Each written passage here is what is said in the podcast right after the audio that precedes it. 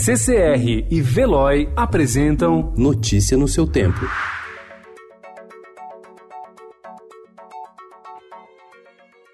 Olá, sejam todos muito bem-vindos. Hoje é quinta-feira, 16 de janeiro de 2020. Eu sou o Cado Cortês e ao meu lado Adriana Simino. E estes são os principais destaques do jornal O Estado de São Paulo.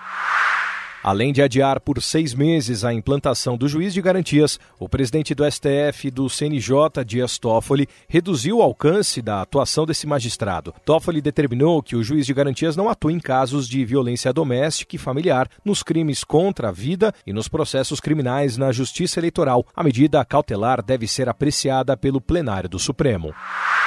Levantamento da Confederação Nacional do Comércio de Bens, Serviços e Turismo mostra que pelo menos 17 fábricas fecharam as portas por dia no Brasil ao longo de quatro anos. Bolsonaro desiste de subsídio para a luz de templos. Aliados usaram fundo atacado por Jair Bolsonaro. Contaminação da Belo Horizontina levou medo ao consumidor de cerveja artesanal da capital mineira década foi a mais quente da história. Presidente da Rússia propôs uma reforma constitucional que abre caminho para que se mantenha no poder após 2024. O primeiro-ministro Dmitry Medvedev renunciou ao cargo. Startups com verba do SoftBank cortam vagas.